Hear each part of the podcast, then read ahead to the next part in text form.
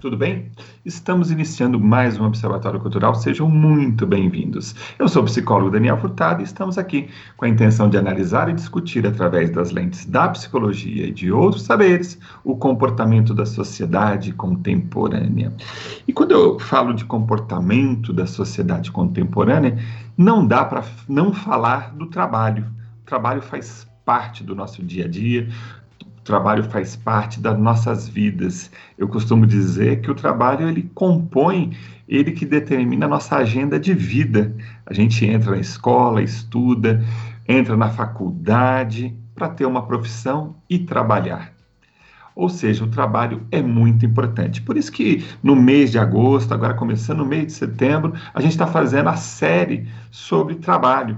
Conversei com educadores, profissionais do mercado e hoje a gente vai falar um pouco do trabalho do ponto de vista comportamental, do ponto de vista da psicologia. A gente vai falar um pouco sobre a importância da psicologia organizacional nas empresas. E para nos ajudar a entender e refletir a respeito, eu estou recebendo a psicóloga e consultora organizacional Débora Bernardes. Ela que tem mais de 10 anos na área de recursos humanos, desenvolvimento de líderes, equipes, cofundadora da Farol Consultoria que tem aí o objetivo de contribuir com o desenvolvimento humano nas empresas e a implantação de RH estratégico. Débora, sei da sua correria, sei da, da sua agenda lotada, mas estou aqui para te agradecer inicialmente da tua disponibilidade. Seja muito bem-vinda. Obrigada, Daniel. Muito obrigada pelo convite. Fiquei muito feliz. É sempre um prazer é, trocar ideia com você. Eu gosto muito de conversar com você e falar sobre o que eu gosto ainda é melhor ainda. Falar sobre o que a gente gosta é uma delícia, né? E eu sei que você é psicóloga, mas eu lembro que em algum na, nas nossas conversas já me contou que desde que você se formou, a psicologia organizacional está na sua vida, né, Débora? Isso. É, eu iniciei minha carreira é, em RH, né? É, quando na graduação eu, eu tendenciei um pouco para o trânsito, para a psicologia do trânsito, mas eu me encontrei mesmo foi no RH logo no começo, e cá estou 10 anos na, na área de psicologia dentro das empresas. Muito legal. E, e assim, eu, eu, gosto sempre de, de falar, eu, de explicar para as pessoas o que é, né? O, o que é aquele o tema, né? Explicar o nosso tema. Psicologia tem sobrenomes, né? Psicologia humanista, psicologia é, é, organizacional, psicologia é, cognitivo-comportamental, fenomenológica, porque onde tem gente tem psicologia e nas empresas tem gente. O que, que é a psicologia organizacional? É fazer terapia lá dentro das empresas, ô Débora? Pode ser também, mas não é muito isso, né? A psicologia organizacional, antigamente, ela surgiu, na verdade, é, olhando para o, o, o ser humano, mas no sentido de como ele vai produzir mais, né? E graças a Deus esse olhar foi mudando. Como ele pode produzir mas eu olhando para esse ser é, humano como um ser único, né, como um ser em, em desenvolvimento é, e para a qualidade de vida dele, né? Então, é, nós como psicólogos organizacionais a gente entende a demanda da empresa, né, e entende a demanda do colaborador e a gente meio que faz essa ponte para que a, a, os funcionários né, tenham uma boa qualidade de vida e consigam produzir dentro da empresa, mas de uma maneira com que ele faça com que ele esteja bem, né? E que ele não seja visto enquanto é, somente o, a produção dele, somente o desempenho, né? E sim olhar aquela pessoa, quem é aquela pessoa, né? Ô, ô Débora, e dá para a gente juntar produtividade com qualidade de vida? É possível isso? Com certeza, né? E eu acho que é, isso é a base da produção, né? É, eu estar bem e, e é, olhar esse, esse colaborador, né? Na sua unicidade mesmo. Quem, quem é esse colaborador, né? E a partir do momento que ele está bem, que ele está feliz, que ele está satisfeito, motivado, com certeza dele, com certeza isso impacta diretamente no desempenho dele, né? Então isso é uma coisa consequência da outra. Deu uma cortadinha no teu sinal aí no finalzinho, mas eu entendi que a, a, a, a conseguir mesclar e equilibrar as necessidades da empresa e do colaborador, é isso? Isso. Eu falo que a, a produtividade é consequência do desse bem-estar do colaborador. Se ele está bem, se ele está é, feliz, satisfeito, motivado, isso vai refletir na pro produtividade dele, no desempenho dele. Entendi. Legal, é, isso eu acho que é uma coisa natural. Acho que na vida, né? O ser humano, se ele está bem, ele produz na vida melhor, né? Se ele está bem como indivíduo, ele, a família, as relações são melhores, as amizades são melhores, né? Mas isso não é ó, parece assim, eu vejo às vezes conversando com as pessoas e até no atendimento clínico, é, é, o trabalho é uma das coisas que aparece bastante no atendimento clínico. E, Faz e, parte da vida, né? É, mas de uma maneira muito queixosa. E eu fico pensando, as empresas estão se preparando, estão preparadas de fato com essa, essa você chama de implantação de um RH estratégico. Os RHs ou ainda tem muita empresa com departamento pessoal? Isso. É, antes, eu até gostaria de mencionar, né, essa, essa, você falou que vê muito isso no consultório, na clínica, e eu, quando eu começo o meu trabalho junto das equipes mais próximo do colaborador, é, eu faço a seguinte pergunta: Pessoal, é possível separar a vida pessoal da vida profissional? Uhum. E qual é a resposta? É, porque eu aprendi, o chefe falou quando eu entrei aqui, que eu tenho que deixar meus problemas lá em casa. Eu não posso trazer ele para o trabalho. Então, isso hoje, Daniel, ainda é muito, né? Eu achava que isso tinha ficado lá atrás, mas não, é muito, muito comum. As pessoas ainda têm é, em mente de que o trabalho é o trabalho e minha vida pessoal é minha vida pessoal, como se eu fosse duas pessoas, como se fosse possível dividir, né? É, aí é, eu brinco com eles. Então, é, vocês conseguem tirar um, é, uma mochilinha. Vai, põe a mochilinha do trabalho, vai para o trabalho. Sai do trabalho, põe a mochilinha de casa. Uhum. Como que é isso? É, é, às vezes, mas eu consigo, e assim, eu, mas eu consigo. Aí eu falei, então eu vou te perguntar uma coisa. Você tem filho? Tem. Se a sua filha tivesse doente, você ia ficar aqui pensando nela? E ia, lógico que eu ia querer saber do meu filho, né? Saber uhum. como que ele tá. Então, será que você vai estar aqui de mente, de corpo, entregue ao trabalho? É. Aí já, já vem, né? É. Reflete a respeito, né? Exatamente. Aí eu faço essa reflexão para eles entenderem que é, não é possível separar, mas está tudo bem, né? Porque eles carregam um peso muito grande e, nossa, vou levar isso para o meu trabalho, não estou bem com o meu marido, não estou bem de saúde, e eu vou levar isso para o meu trabalho, eu vou ser mandada embora, ainda tem aquele medo, né? E aí, quando eu entro, eu entro é, nas empresas olhando para o colaborador mesmo, né? E, e fazendo com que eles entendam quem são eles. Entendi. Entendi, e eu, eu queria, eu fico pensando assim, né? As pessoas, às vezes, elas entram num sofrimento, e eu digo sofrimento emocional, às vezes físico, né? Porque elas não se permitem, é, muitas vezes, existem empresas que têm posturas, é, é, às vezes, opressoras, eu vou usar essa palavra entre aspas, né? É, em que a pessoa não se sente no direito de ficar doente, da família ficar doente, ou de qualquer outra coisa, ela não se sente mal no final de semana, fica preocupado com a empresa. Essa relação empresa, é, é, funcionário, eu acho que já tem algumas empresas é, repensando um pouco no papel do que é a organização, do que do papel do funcionário, que a empresa precisa do funcionário, mas essas, especialmente do ponto de vista das empresas familiares, às vezes eu vejo que isso é mais difícil.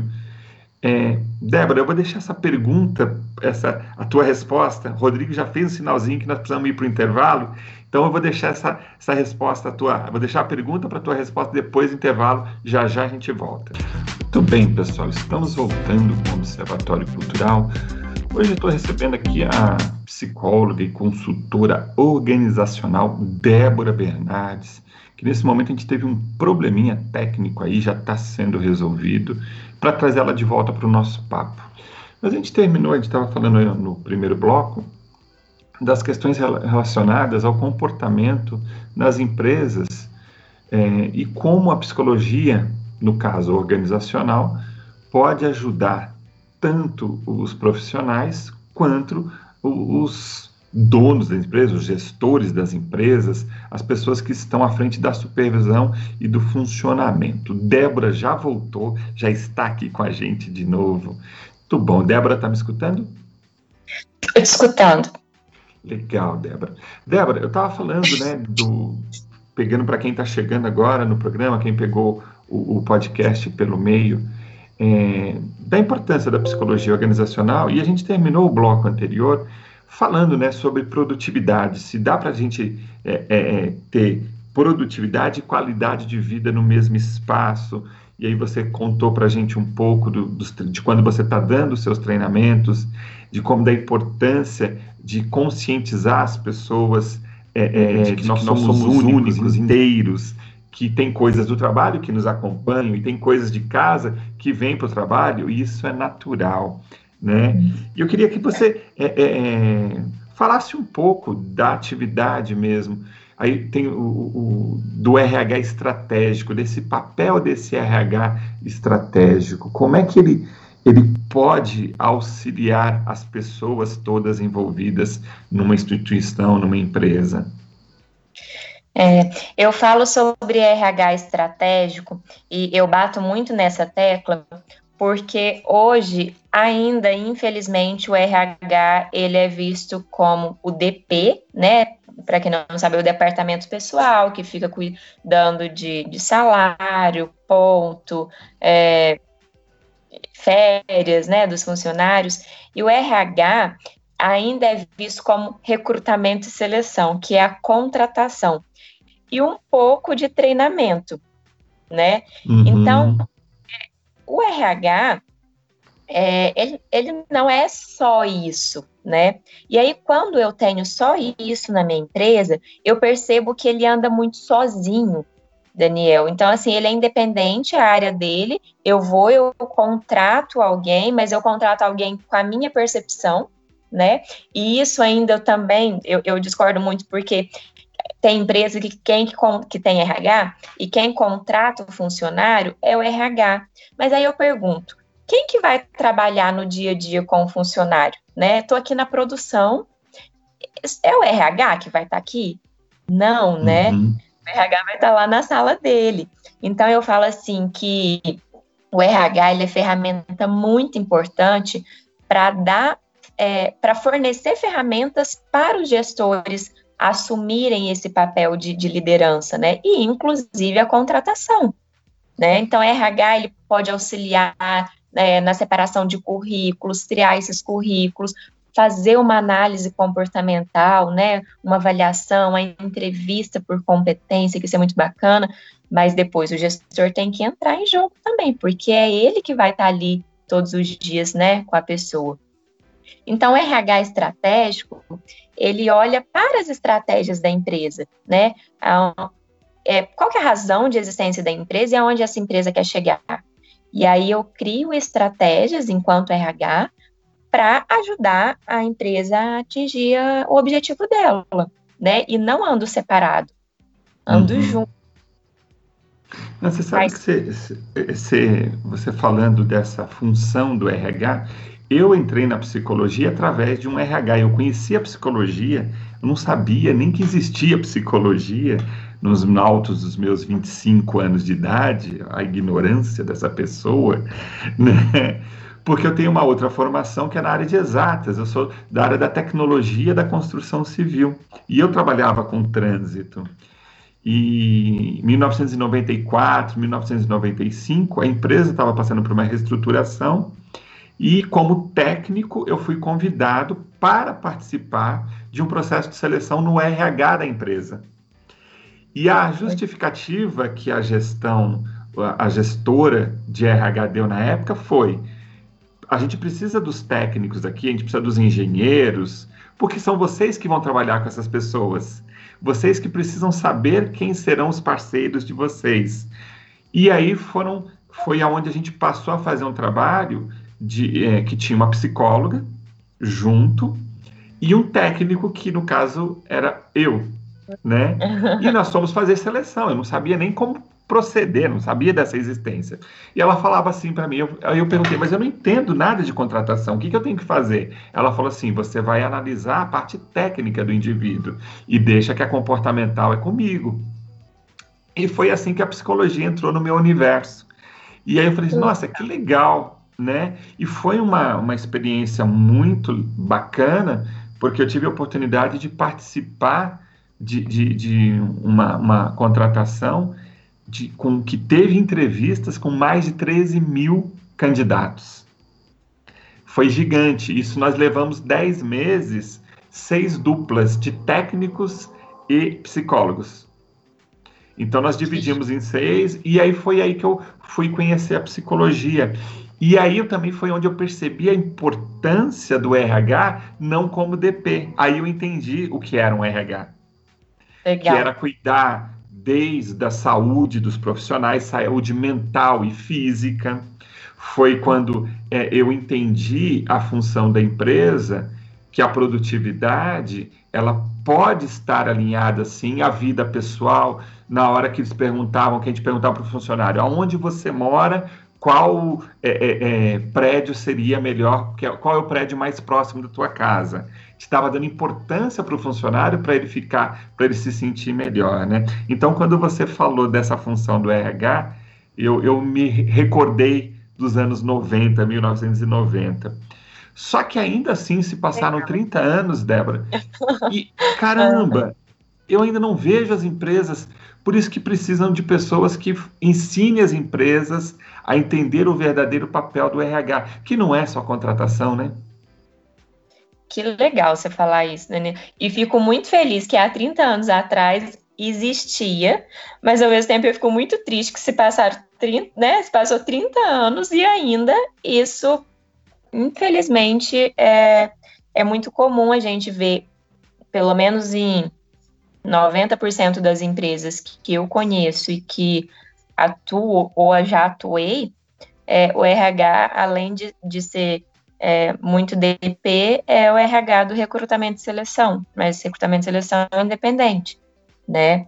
Eu vou, eu contrato do meu jeito, e, e então eu fico muito feliz é, de saber disso, e, e, eu espero sim, né, e vejo a nossa importância enquanto não só os psicólogos, né, mas tenho colegas que são administradores que também fazem muito bem é, esse papel, né, é, de olhar o ser humano, de, de fazer essa estratégia para que juntos é, alcancemos o objetivo da empresa, né? Então, isso é muito bacana também. Há muitos profissionais bons, né? É, mas a gente precisa difundir, os empresários ainda precisam entender essa importância. E é tão diferente a hora que dá importância para isso, né? É, a empresa muda, muda a cara, muda o clima, uhum. né? E consequentemente a cultura da empresa vai mudando também. Nossa, é muito bacana. É quase um efeito terapêutico na empresa, né? É.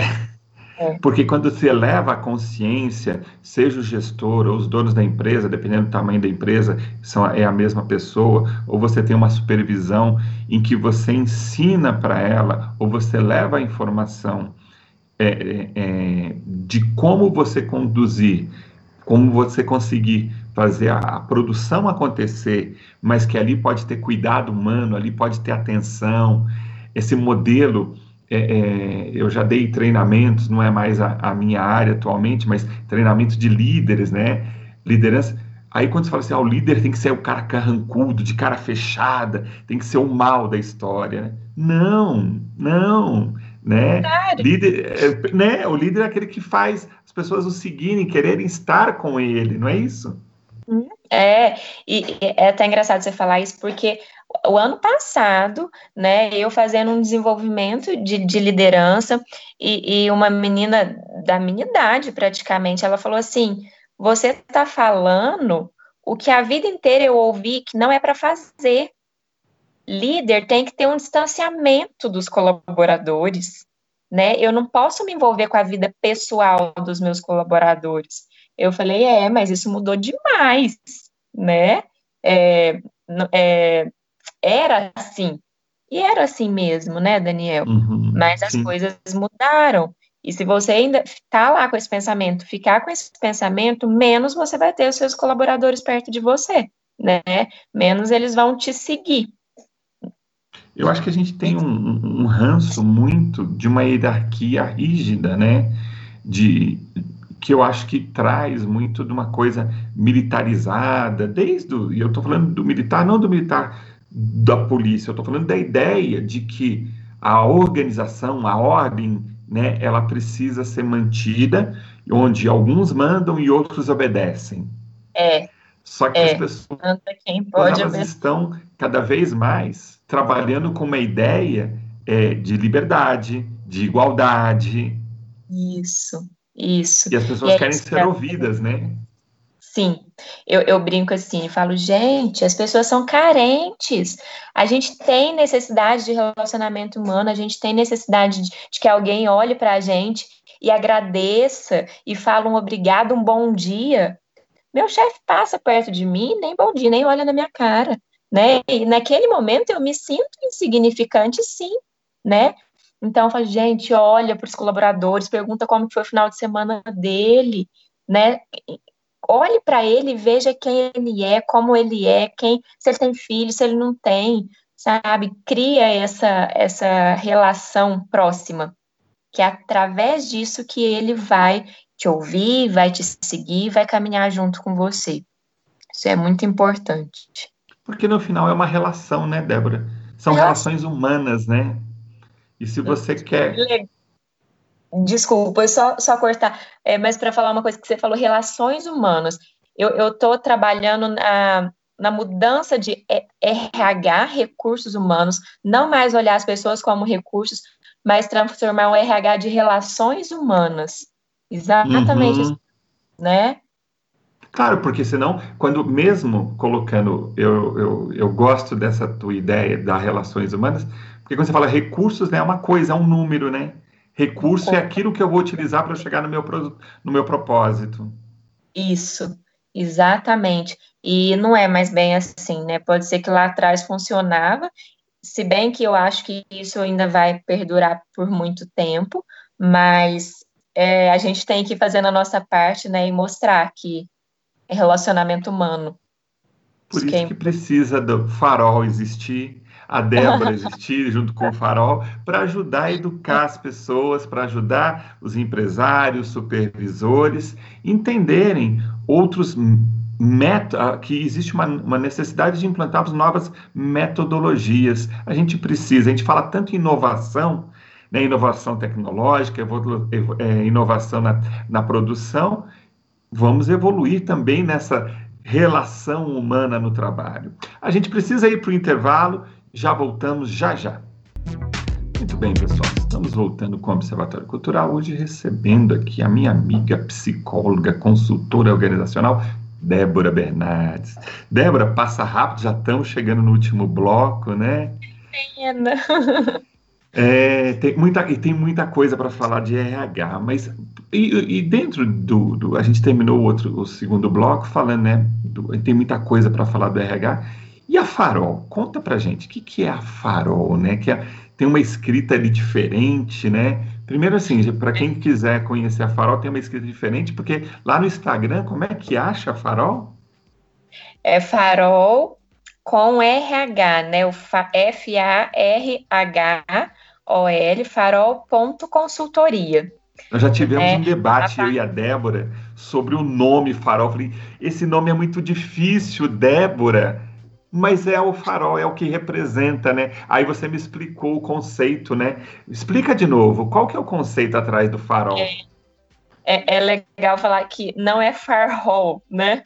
Porque a gente né, traz o, a, a, leitura como a gente vê, né? Uhum. Mas por quê? A, a, farol no sentido de um farol mesmo, é, dá, é, o que, que o farol faz? Ele ilumina né, o, o mar ali para dar é, visão pro, pro, pro navio, né? Para quem está, como que fala, navegando. Sim, né? sim. Quem está navegando. Então eu venho, né? A farol ela surgiu no sentido de dar luz, né? De, de iluminar, dar essa visão para os empresários, para os RHs, é, encontrar soluções, no caso, encontrar o caminho, né? E aí a gente transformou no RH, colocou um RH por ser recursos humanos e agora relacionamentos humanos. Legal. E quais, o, como que funciona a Farol? O que, que o que, que serviço que vocês prestam? Que serviço vocês oferecem? Como é que funciona? Uhum. Hoje a Farol trabalha é, de, três frentes, né? A primeira frente é, é trabalha no, na implantação de um recursos humanos estratégico, né? Então a gente é, implanta junto ao RH da empresa, e quando a empresa não tem RH, é, a gente puxa uma pessoa que tem, que faz aquela ponte com os funcionários, né? O DP ou qualquer outra pessoa que faz essa ponte com os funcionários, para trabalhar junto é, na implantação desse RH e depois, quando a Farol sai, é, o RH continuar e também atua no desenvolvimento de liderança e desenvolvimento de equipes. Então, tem essas três frentes, né, de forma a fornecer ferramentas para que a empresa é, continue sozinha. Entendi. E a, eu acho que é excelente porque você precisa ter tanto a parte da do, da contratação, a parte burocrática, e ali dos, das relações humanas, né, da relação com o funcionário e do desenvolvimento das equipes, né, que é de extrema importância. Que tipo de treinamento que vocês oferecem? Como que funciona isso? São cursos? É. Como é que funciona? É legal, Daniel, porque eu trabalho da seguinte forma, é, saindo um pouco desse RH técnico que existe tão, tão formal, né? Então, às vezes, quando eu falo que eu trabalho, a, a, as pessoas falam: Ah, você contrata? Não, não é só isso, né? Eu não só contrato, não. Né? Contratar faz parte também, né? Mas não é, não é por aí. E, ó, me perdi na, nessa pergunta, desculpa. É, quais o, os serviços de desenvolvimento que a Farol oferece? Isso. E, e eu trabalho no sentido de levar é, aquilo que você falou, como se fosse uma terapia em grupo. E é, eu trabalho através do autoconhecimento. Então, o treinamento de liderança, o treinamento de equipe, tudo é focado o autoconhecimento. Então, o autoconhecimento e depois vem o trabalho da gestão mesmo, né? De como que eu vou fazer a gestão dos meus liderados, de como que eu vou gerir, aprender ferramentas para gerir os meus funcionários. Entendi. Ah, e hoje você atua como? Você é uma empresa, vocês são uma empresa e, e você acaba prestando. A gente estava conversando essa semana é, da dificuldade que, de, que você está com várias empresas aí. Aí você passa é. um período na empresa fazendo essa implantação? Isso. Eu passo. É, eu, hoje eu, eu moro, embora, aliás, eu falo que eu moro na estrada, né? Porque eu faço a redondeza, né? De São Paulo eu não estou em Minas. Eu, minha casa é em Minas, mas eu, eu faço a redondeza de São Paulo. E eu fico na empresa, eu gosto de, de, eu preciso viver aquele ambiente, entender aquele clima organizacional para conseguir atuar, entender a cultura daquela empresa, porque senão é, fica um trabalho muito vazio. Então eu gosto de estar próximo e, e fico mesmo nas empresas, presencialmente, é, pelo menos aí uma vez na semana. É, é, dessa forma que eu faço. E agora, com a questão da pandemia, né, a gente consegue também fazer os atendimentos online às empresas, mas sempre nessa proximidade, sabe? É, não uma coisa, uma consultoria que vai lá de vez em quando, vai lá, fala, fala, fala o que tem que fazer. Eu não gosto disso, eu me envolvo nos okay. processos. E a gente está caminhando para o fim, Débora, e eu gosto sempre de no finalzinho a gente poder dar dicas, dar informação, orientação para uma pessoa que esteja ouvindo, que seja um pequeno empresário, que não tem um tamanho, às vezes, né, para ter uma, um RH dentro da hum. empresa, né? O que, que você sugere? O que, que você acha o principal hoje que um, alguém que está empreendendo, uma equipe de 5, 10 pessoas, precisa ter para juntar qualidade de vida, bem-estar no trabalho? Uhum. Eu gosto muito de falar que eu acho que é primordial olhar é, você. Se é um, você é um empresário, eu pergunto, o que é importante para você? Né? O que, que a sua empresa leva para as pessoas? Qual a importância dela? O que, que você acredita? É, então, ah, eu acredito é, que eu gosto das coisas corretas, é, o, o, meu foco é o meu cliente e, e eu quero fazer as coisas da, maneira mais certa possível para eu levar a qualidade do meu produto, por exemplo, para o meu cliente. Eu falo, então é a partir disso que a gente vai construir qualquer coisa. Então vamos pensar num, num processo seletivo. Eu vou contratar pessoas para trabalhar na, minha, na sua empresa você vai olhar para isso, você vai procurar pessoas que o foco é no cliente, que, que tem essa ética, que tem esse respeito pelo outro, que são organizadas. Então, assim, o que é importante para você tem que ser importante para quem está entrando na sua empresa também, porque é isso que vai fazer ela ficar, né? Porque senão ela, ela entra e ela vai sair, ela tá lá, ela vai ser só mais uma pelo dinheiro. E não, eu acho que a gente não quer, quer desconstruir isso, né? Eu quero tornar uma, o meu ambiente de trabalho um ambiente é bacana de se trabalhar uma cultura bacana, né? Então é isso, olhar para o que é importante para você e procurar isso nas pessoas. Show de bola, olhar para você e como se fosse o outro, né? A tal da empatia, né? É um bom começo para qualquer relação. Débora, a gente está chegando no finalzinho do programa. Obrigado de verdade. A sua chegou na correria, estava viajando, fez um esforço para estar tá aqui com a gente, mas deu certo. Foi um papo muito legal. Obrigado pela sua disponibilidade. Muito obrigada, agradeço muito o convite e fica à disposição. Mesmo nessa correria, a gente dá um jeitinho, tá aqui. Ah, muito obrigada a todos. Show de bola. Você que está em casa, gostou? Você pode ouvir este e outros temas do, do Observatório Cultural onde e quando quiser. É só acessar os podcasts no site da macradio.com.br ou também em minhas redes sociais. No Instagram, Facebook, é só procurar o PC Daniel Furtado. Este programa e outros a partir de segunda-feira, este programa a partir de segunda-feira e outros estão disponíveis no Spotify, PC Daniel Furtado. E agora também você pode procurar e assistir a gente aí no YouTube. Também é só procurar PC Daniel Furtado. Agradeço imensamente ao comando técnico. Este programa não existiria sem ele, meu amigo Rodrigo Albert. Rodrigo, valeu a todos. Até a próxima. Fiquem bem.